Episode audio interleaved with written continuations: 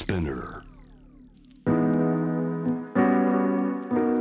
グローバーがお送りしております。J-Wave ジャムダープラネット今日のパートナーはシンガポール連合双方日本特派員のフー・チューウェイさんです。フーさんよろしくお願いします。よろしくお願いします。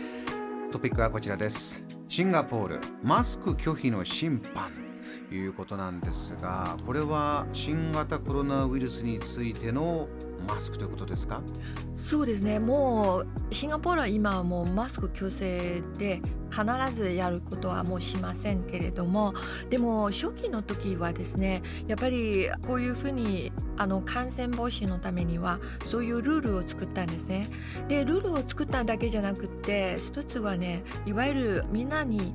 ちんと予防政策を進める例えばソーシャルディスタンスとかである程度例えば食べ物屋さんとか街中でショッピングセンターとかいわゆるエンバサダーっていうのがいわゆるソーシャルディスタンスを監督するエンバサダーを発見した、まあ、エンバサダーっていうのが、まあ、大使っていうことですね。え。つまり予防の大使。例えばある人がそこで「あマスク忘れたんですね」はいって言ったら「えマスクしてくださいよ」と言うんですね。ですそういう時はまあもちろんそういう時は罰はしませんけどただの警告ですね。うんでもその警告を聞かない場合はもうどんどん警察とかが出てきてまたは相手がすごい強く反発する時にはやっぱり警報を与えるっていう感じですね。そのパッと声をかけて「あー失礼しました忘れてしまったんで取りに帰ります」っていうのが皆さんの対応だった普通の方は。そうでですこのニュースに出てきた方っていうのは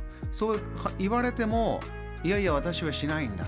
こう拒否をし続けたということなんですか？そうですねその時多分2020 20年の5月にシンガポールはそういうあのいわゆるそういう法律っていうか臨時的に作った罰の法律なんで作ったんですね。でその時はまあプンさんという方が意外とあのネット上ですごく有名になったんですねこの。プーさんという方はこういういや自分は自分の自由意志としてマスクをしないっていうことをやった方なんだ。そうすごく反発し まあネット上でいろんな話が彼女についてる話があるんですけど彼女そううん彼女を支持する人もいればあなんでそういうことをもし他人に移ったらどうするのっていうあの文句を言う人もいるんですね。まあ支持する一方はつまり本当に彼女が自分が言ったように私何もそんなに近い距離で喋ってない。距離ってあの測ってないんですよね。だいたい目で見てるから。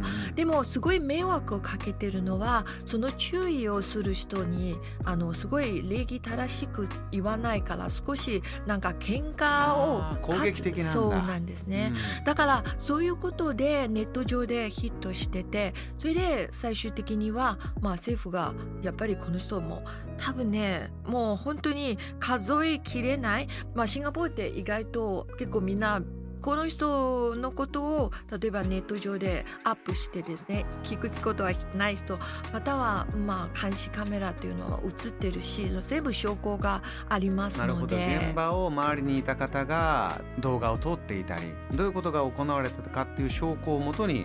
このマスク拒否裁判っていうのが続いてる。そうです。うんで今そういうあのマスクをつける義務はのなくなったんですけれどもでもこういう裁判はまだつ続けてる今でもまだ彼女がネット上で話題になってますねでも彼女は自分の弁護士が言うのは、まあ、最初彼女はあのじゃあ精神的に問題があったかというのは鑑定してもない。うん。ただこの人が一つが話題になったのはええ。彼女が前の職業って意外といわゆるエリートなんですよ。あのいわゆる国防省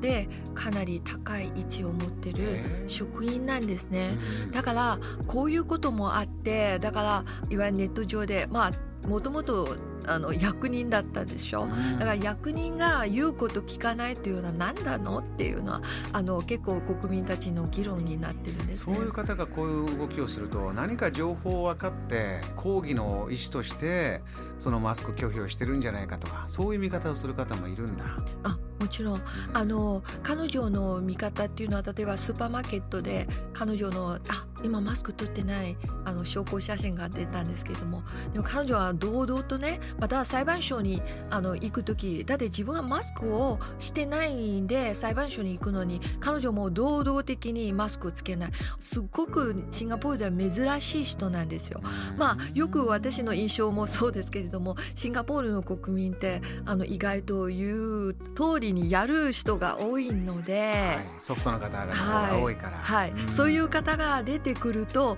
なんかああこういう人はいるねっていうか支持者もいれば、まあ、もちろん多い人たちは彼女のこのやり方には納得しませんね。あのでも最近あの私も自分が思うのはマスクは必ずやるかそれは自分のため自分を保護するため他人にまあこれは日本の基本なんですね。だからコロナゼロっていう政策はあのシンガポールも早いあの時期にね、まあ、科学が根拠がもあってそれをやめたんですけれどもやっぱり長く続けると、うん、あの国民の間にもその不満が出てくるのはもう目に見えるんですよ、ある時期になると。だから私はまあそういうクンさんがやってることは正しくないけれどもでもこれも一つの政府に対しても一つのあのシグナルですね。つまり長く抑えるとやっぱりダメだあの科学の根拠がある時には解放も必要だっていうことですね。ひょっとするとね新型コロナのことって、まあ、日本もそうかもしれないです。もう何を根拠に規制をどうするかこうするか。日本の中でもね忘年会の予約がいっぱい入ってるよねっていうのもあればいや学校現場だとまたちょっと出てきたら学校の行事ができないとか親御さんも何人しか見に行っちゃダメとか。なかなかこの風さん混乱が続いてますよね。そうですね。もうにあの3年近くまで来たんですけれども、まあ、私もやっとシンガポールに帰れるようになって、まあ、シンガポールの皆さんは今本当にマスクなしの生活は完全マスクなしではなくて例えば人の多いところとかね地下鉄の中とかやっぱり自分で分かりますよね。あのあここが安全ではなかったらマスクをつけましょう。でも例えばご飯がある時とかそういう食べる時とかずっとマスクつけると、うん、すごく面倒くさい。あともうだんだんで私が最近夫も日本に来ててですねあのたまに忘れたりとかするんですマスクをつけるのは。でまあ日本人はどう見られ彼をどう見られてるかっていうとまあよくなんかただの風邪じゃないですかとという人もいるんですよね、うん、だからそういうあの意見が本当にいろいろ出てくるからまあどっちが正しいかっていう私たちも本当にわからないけれどもでもやっぱり一息をしたい時にはマスクを外したいなっていうのは正直なところですね。ね JAM The Planet